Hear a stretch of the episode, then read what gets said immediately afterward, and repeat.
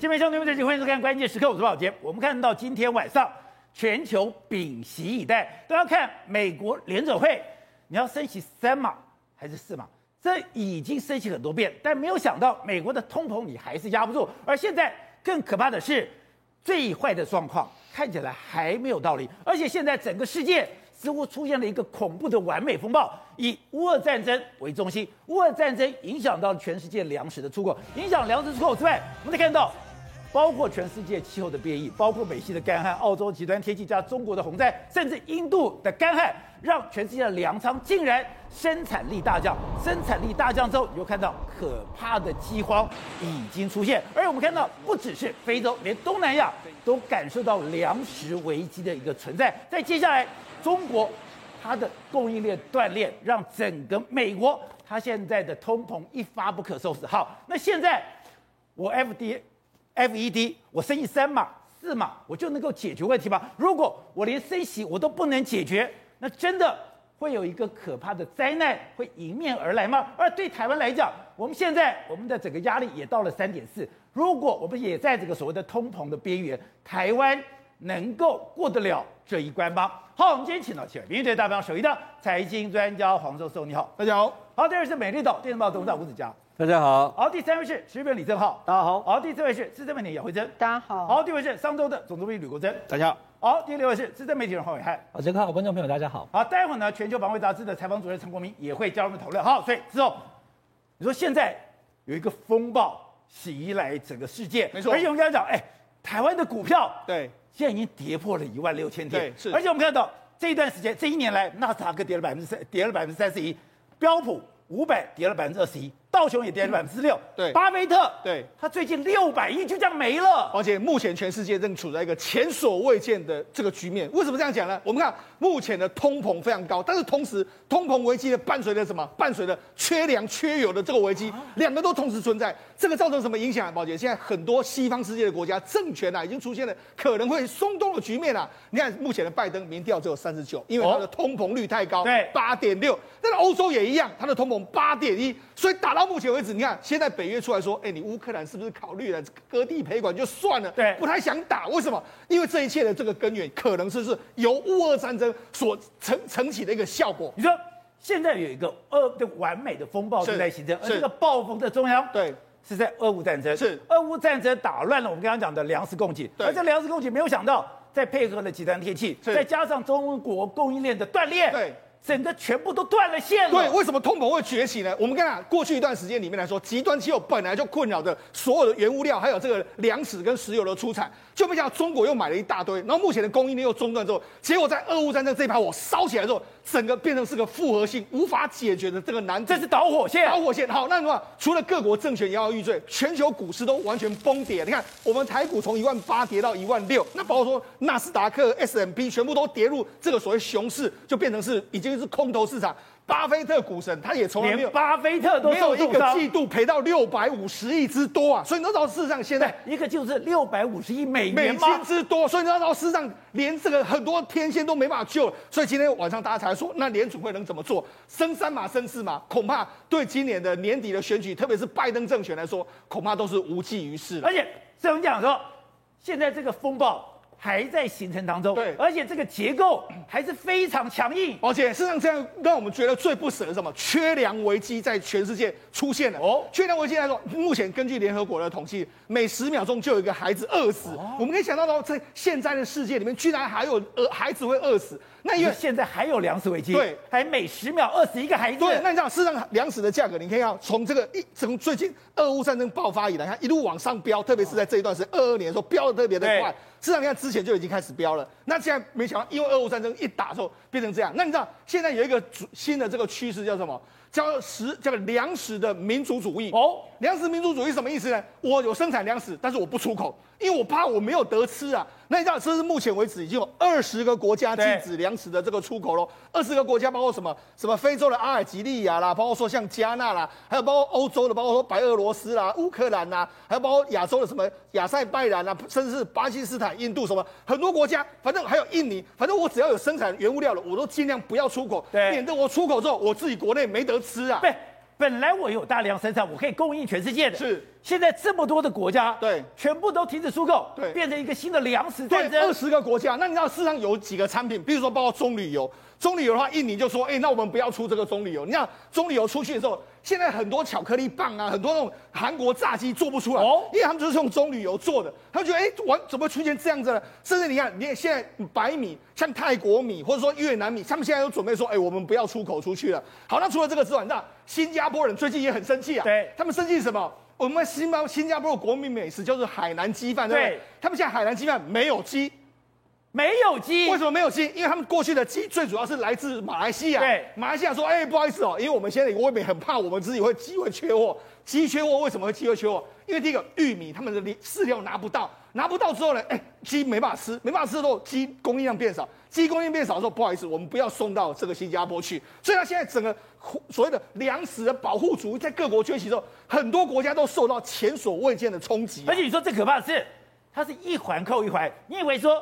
他今年小麦、小麦、小麦、小米这些东西没有出口，是，可没有想到就影响到它这些所谓的肥料啦、玉米，没错，变成一个结构性的问题。对，所以这就是变成一个很难解决的这个问题。好，那我们讲，现在你看乌克兰战争一打之后，宝杰知道最近的很多印尼人啊，或是很多东南亚，甚至很多这个中东啊，他们都买不到一个叫做这个泡面。这个泡面在银多泡面。哦，在银多捞面。银多泡面来说的话，它是马这个印尼人最喜欢吃的，甚至它全到全形象到全世界，大概一年可以卖到一百九十亿包。就让他们很多印尼的，你说这个银多捞面，对，一年可以卖到一百九十亿包。对，那你知道，事实上他们很多在中东的这个印尼的这个移工到那个地方去，哎，最近说要买这个银多拉面，那没有买到，为什么没有？为为什么我们没有买到这个泡面呢？因为现在已经完全缺货。哦，那为什么缺货？因为第一个。因为他们这个银多拉面最主要，银多泡面最主要的乌克兰的这个粮食到了这个印尼之后，印尼再重新包装，但因为乌克兰现在的这个小麦没办法出货，没办法出货，所以印尼的小麦是来自乌克兰。对，那没办法出货之后，导致说什么？哎，我要做这个银多拉面的时候没有小麦可以做，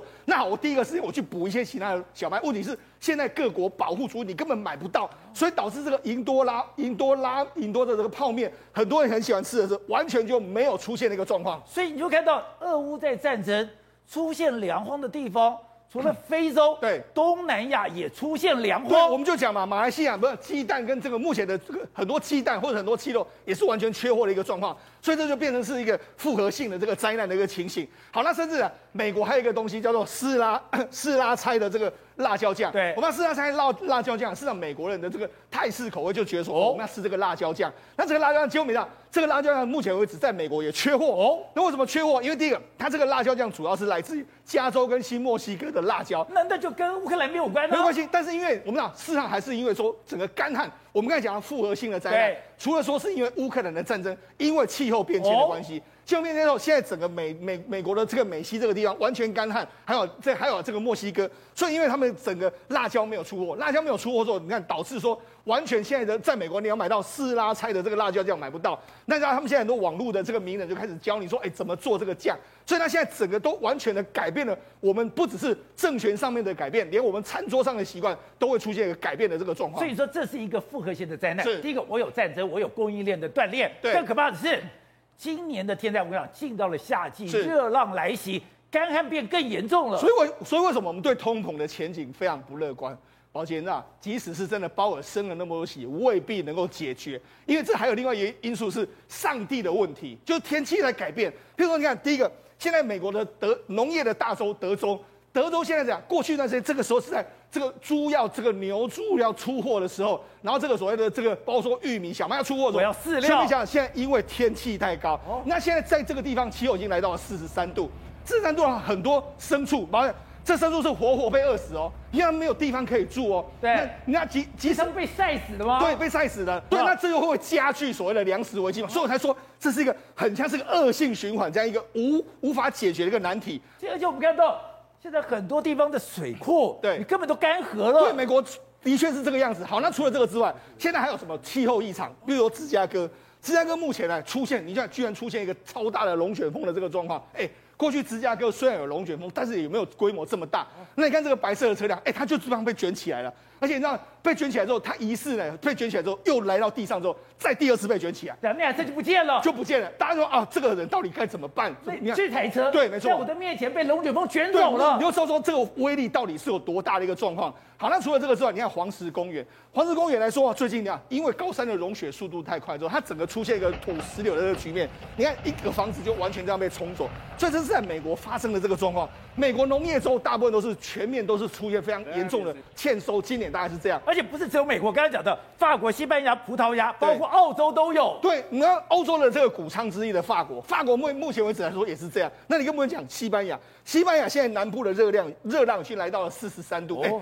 这是非常非常热的一个状况，所以西班牙人都完全受不了。那另外法国。法国他就说，诶，法国过去因为干旱，因为这个风往北吹，可是法国目前为止也是温度偏高，温度偏高在干干旱的这个状况，今年的很多树木都被烧掉，也有人说，哎，今年搞不好葡萄酒的生成生成会比较差，另外包括说葡萄牙也是一样，葡萄牙他们说目前为止来说，他们有九十七的地区农业的九十七的地区是完全欠收了一个干旱的这个状况，这个气候危机是全面性的。对，好，那除了这个之外，连那个智利也是一样。智利中部有一个这个这个水库，这个水库来说你要做什么？因为它旁边是这个智利非常重要的锂矿，还有农业的生产地，就这个水已经完全没有，完全没有之后会导致什么？锂矿没办法生产，锂矿没办法生产会导致什么？导致电动车的价格在往上升。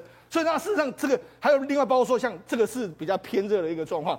澳洲，澳洲没想到现在居然有寒流哦，寒流啊！哎，澳洲也是个农业生产大地，啊，也是小麦重要的。对，就没想到你现在也受到气候异常的这个侵袭。在澳洲，对，澳洲现在是这个样子。所以呢，事实上现在全球这种气候的异常，还有气候的这个状况，搭配上俄乌战争的这种人为的因素，所以我才说嘛，这一场通膨战争对人类来讲，可能是前所未见难打的一个局面。这刚刚讲是，现在美国非常的紧张，大家都在看联准会今天你到底升息三码还是四码？很多人说。你升息太慢了，让整个物价一飞冲天，不可收拾。那物价八点零什么感觉？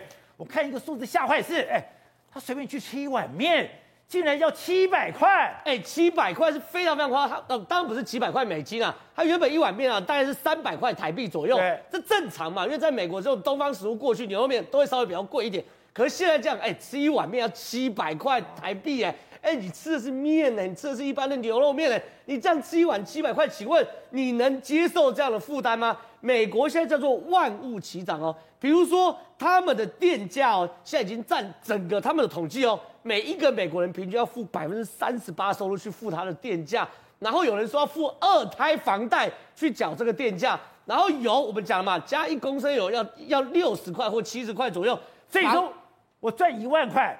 我要有三千八百块拿去缴电费，三十八趴，然后房租也涨，然后房租的全美涨幅是二十趴。如果你在佛州的话涨一倍，你如果在阿迈阿密的话，你要涨百分之六十啊！所以现在整个美国压力真的是大到这个一这个就是完全是破棚的感觉。美国现在有多长呢？美国一个个来讲，第一个先讲电。为什么电那么贵？拜登就去骂那些能源公司嘛，对说你电价哥那么贵，搞什么东西？能源公司直接摊手啊，我成本增加三倍哦。你请问我成本增加三倍，我我我卖当然就要增加嘛。所以这件事情，你听到你不可以怪我啊。这个状况是什么东西呢？正常有他去访问一个美国民众，他过去有电费大概两百块美金以内，就是一个普通的中产家庭。两百块美金。对，两百块美金以内过去哦，结果他这个月差不多六千块台币。对，然后这个月一收到账单，四百百美金，一万多块台币。这个东西，请问他要怎么搞？一万多块台币，就是我们刚讲嘛，你有三十八趴的收入要去去去付这电费嘛。然后呢，有一些美国人，他收入其实平常没没有那么高，可是房子有买。他们现在看到这个账单哦，因为付不出来，他直接说了，我只好把我房子再去贷款一次，哦、做二胎。二胎房贷一般是欠钱，对不对？他说没有，我这二胎房贷上缴缴电费，所以你就知道这个电对于他来说压力多大。另外一个房租，因为是万万物皆涨嘛，我的食物涨，我的油价涨，我的店涨，我房东钱不够用，我就涨房租。现在涨房租，美国全美的平均是涨百分之二十左右。你要知道，就等于说你不管住在美国哪里，你只要租房子，你莫名其妙你的房租就是多五分之一的状况。你我刚刚讲嘛，佛州翻倍，迈阿密涨六成，对不对？所以现在路上出现很多是什么？哎，流落街头的年轻人，就是因为缴不起房租，所以这些事情流落街头，流落街头，流落街头啊！而且呢，你看他的这这就这位，他叫叫做吉利曼，他是佛州的租客，因为佛州我刚才讲嘛，翻倍了嘛，对不对？然后就说我只要流落街头，原因就是因为我缴不起房租嘛。好，那这个东西你以为只有在美国是不是？没有，整个欧洲都很惨。德国是个非常典型的例子啊。德国因为之前去年能源不是很贵吗？很多人没有钱开暖气嘛，对不对？他们想，那我们就去买木材来烧。我有壁炉啊，我壁炉就 OK。结果呢，因为他们木材是每平方公尺来算，每立方公尺来算的嘛。那每立方公尺过去哦，这种燃烧用的木材是五十欧元，现在涨价涨到一百欧元，那涨一倍。那那好，那那第一个，我我我我买不起电。我也买不起木材，那你你你你觉得一般人会去干嘛？偷砍树，所以他们为了德国会偷砍树，对，所以德国政府为了要避免人家去偷砍树，宝杰哥，你真想不到德国政府做什么，在树上装 GPS，他知道你谁去偷砍树，我树干里面有 GPS，会定位到抓到你，所以说这些事情的怪招很多。那有人说，好，那我我就德国发生事哦，他说好，那我不偷砍树，我去捡柴总可以吧？剪裁干嘛？当地政府说你要来申请证件哦，你申请证件要那剪裁证，你有那个证才能去剪裁。申请证还要付五块到三十块欧元，所以你可以知道，现在我们在谈一个这么先进的国家叫德国，福利这么好的国家，这么强的国家，他们竟然因为木材买不起，嗯、呃，电用不起去用木材，木材用不起，那再去偷砍树，偷砍树为了要避免还在树上装 GPS，这个是整个西方世界的现况。但有一个我看不懂是。我们之前不是讲吗？中国现在在全世界买了很多粮食，我在囤粮。囤粮照理讲，你的粮食应该很多。为什么他最近在整肃所有的粮食数，在粮中粮的这个这些人？而且，习近平还讲，他们一定要把这个碗牢牢抓在手里，因为都被贪污贪掉。真假的？这件事情还不见得是这个，你有你有花钱就买到粮食哦。我先讲，这是这是整个中国大地震哦。中国国家粮食和物资储备局的局长兼党委书记，简单讲，中国的米袋子他一个人一把抓哦，他被抓起来贪污，他被抓起来贪污了。我要讲这个贪污，我现在把全世界这么多粮食都放在你口袋，你还贪掉了？对，我我我要讲，我现在不是讲什么省份的什么什么小书记哦，我讲是中国国家粮食和物资储备局的局长兼党委书记，哎，这样因为贪污被抓起来了。那请问？你如果连上面的局长跟党委书记都贪污，以下面这一条龙贪污，当然是他的刚刚好而已嘛。所以这件事情让我们觉得是非常非常夸张。难怪中国共产党新闻网要讲以生意粮、价差粮来敛财，而且借亲属的名义贪污。他什么暗语要除粮度？除粮度哦，这个东西我跟你讲，我我刚刚是粮食局的局长被抓，对不对？这个除粮度的故事真的是厉害。他是江苏省常州和丰。公购粮食的总经理，简单讲，他是一个很小的单位，对不对？这个总经理也在贪污啊，他怎么贪污的？很简单，他说虚构跟伪造粮食收购单，什么意思？我钱花进去，粮食没进来嘛，这叫伪造粮食收购单嘛，是不是这样？那你各位粮食嘞？我我我，他根本没有进来，从来没有入库嘛。我一百万去买，我有粮食单，那我花一百万呢、啊，然后我请款一百万，对不对？可是国家账面上对收了一百万，可我仓库里没有一没有 没有这些粮食嘛。所以你看啊、哦，明面上中国收购了全世界三成到五成的粮食，实际上放到口袋有多少？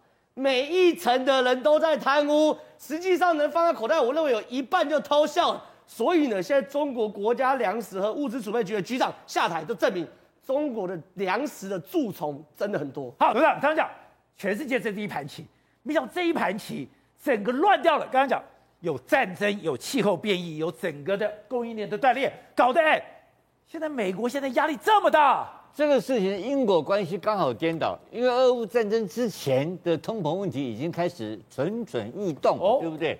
这包括美国的商务部、美国的这个贸易代表部的代企，都在考虑要主动减免中国关税惩罚，对不对？对。你觉得知道这个压力多大？哎，老共不鸟你，不跟你谈。现在是我答应你的事情不算数，然后你居然美国人要主动要降低关税审查，所以可见得这个通膨的压力已经在美国已经发生一段时间了。然后现在打到现在，我就知道，哎呦，糟糕了。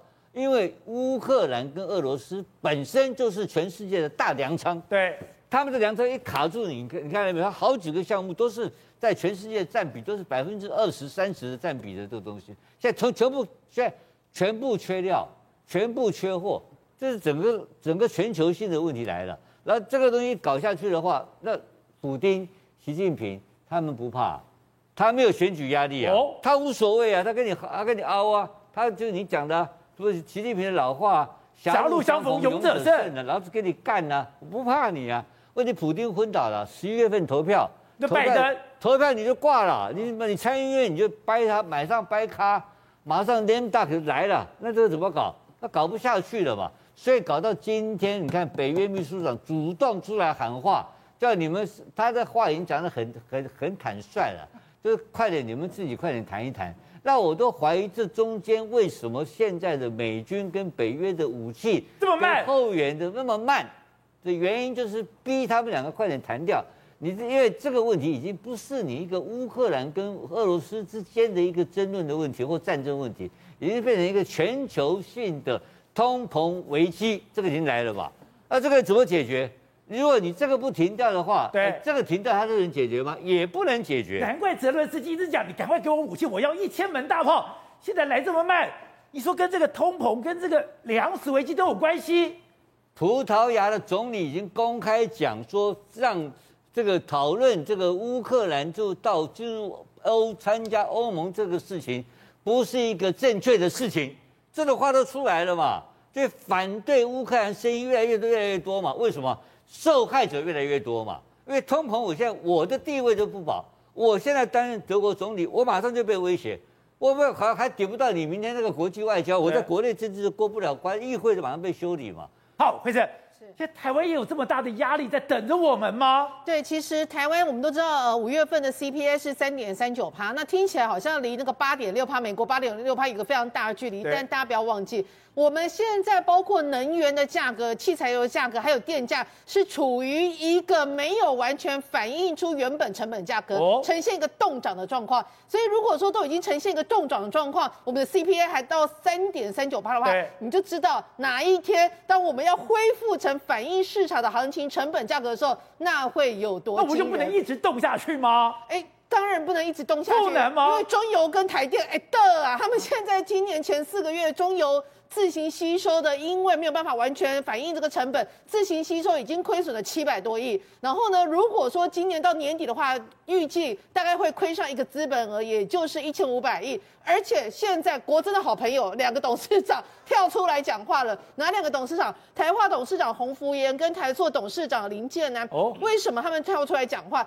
因为我们知道国内很多的石化跟一些呃钢铁业者，他们早年的时候响应台湾政策，什么政策呢？气电共生。对，就是你自己是用电大户，你自己可可以投资工厂，然后你可以发电，然后你发电之后自给自足，然后你有额外的电，你可以拿来卖给台电，政府会帮你收购。就是我们的民营发电厂。对，所以你知道台塑集团呢，它有九十二趴的电都是它自己自给自足，然后呢，只有八趴是跟外面买。它同时还有额外的电的话是，就是台台塑的话有额外的电是可以卖给台电的。结果他说，我们现在买进来的那个石油，呃，买买进来的那一些什么天然气啊、煤炭这些成本，每度电要到四块钱才划算。但是呢，现在台电跟这一些所谓的工厂大户，每一度电只有大概二点六块，那这样差多少呢？我们就以那个所谓的台积电来算，台积电是全世呃全台湾用电最大的一个公司，它一年用了一百四十七亿度电，换句话来，政府补贴给台那个台积电一整年的用电两百亿。这两百亿就是本来应该台电、台积电要花钱出来，然后去买的电，就因为政府的补贴政策，所以就变成台积电你不用付这么多钱。那台积电一家就这样，你可以想象，全台湾这些用电大户的公司全部加起来，可能政府补贴他们是好几千亿。那你要知道，政府是拿来什么钱去补贴他们？人民的纳税钱呐、啊！所以这就换句话说，我们大家会说啊，我的油我我开车加油少加一点，少花钱出出去一点，你错了，因为你省的是小钱，但是这些真正的用电大户其实省的才是大钱。这我没有省到吗？我的税付掉了吗？对，其实是拿你付的税去来补贴这个政策，这就是为什么他们这些业者跳出来讲说。我我们以我们自己台塑，他说以我们自己台塑集团来讲，我们九十二趴的电全部都自给自足。换句话说，我们的发电成本是四块钱。那呢，你们这些去买台电的，照理说你等于是要仰赖台电才对，你应该才要多付钱才对，就没有，因为动涨的关系，他每度电只花二点六块，所以他都以南亚举例，他说我南亚跟一样的竞争对手，这样花下这样比下来的话。变成是我南亚比别人多支支出了三十几亿元，它就会形成一种不公平的竞争。这个不公平竞争，我明明是乖宝宝，我的电力都自己付自己的，但是因为我从国外买的煤炭价格已经涨到每公吨四百美元了，结果你还在吃台电的豆腐，你就是因不因因没有就政府冻涨的关系，它会形成一种淘汰好宝宝，或者是会形成一种说，哎，好像大家会觉得说我们全部都冻涨，我们全部大家全民都不用。不用去多付钱，但这样的事实上才是吃掉人民最主要纳税钱。大家应该要比较的是新加坡，新加坡你知道吗？第二 Q2 第二季，它的住宅用电涨了九点七趴，是非常高的，十年来最高的一个涨幅。但是新加坡的一个做法是，你们这些一般人跟用大户的使用者付费。然后真正比较贫困的、真正需要帮助的，我政府补贴你，所以它是区分开来的。如果你没有能力，你是属于弱势的，我政府全额补助都没有关系。如果你有能力，那你就必须要付，因为你要懂得怎么样去节约能源。但是如果你是工业大户，你是赚大钱的企业财团，那不好意思，请你使用者付费，涨多少你都要给我付多少，这样子一个社会才会更健全。好，国正，我们再讲。商人无祖国，商人无祖国。我跟你讲的，特斯拉现在在中国，哎，他不但是说我要在中国的扩厂，甚至他现在已经在中国形成他的红色供应链。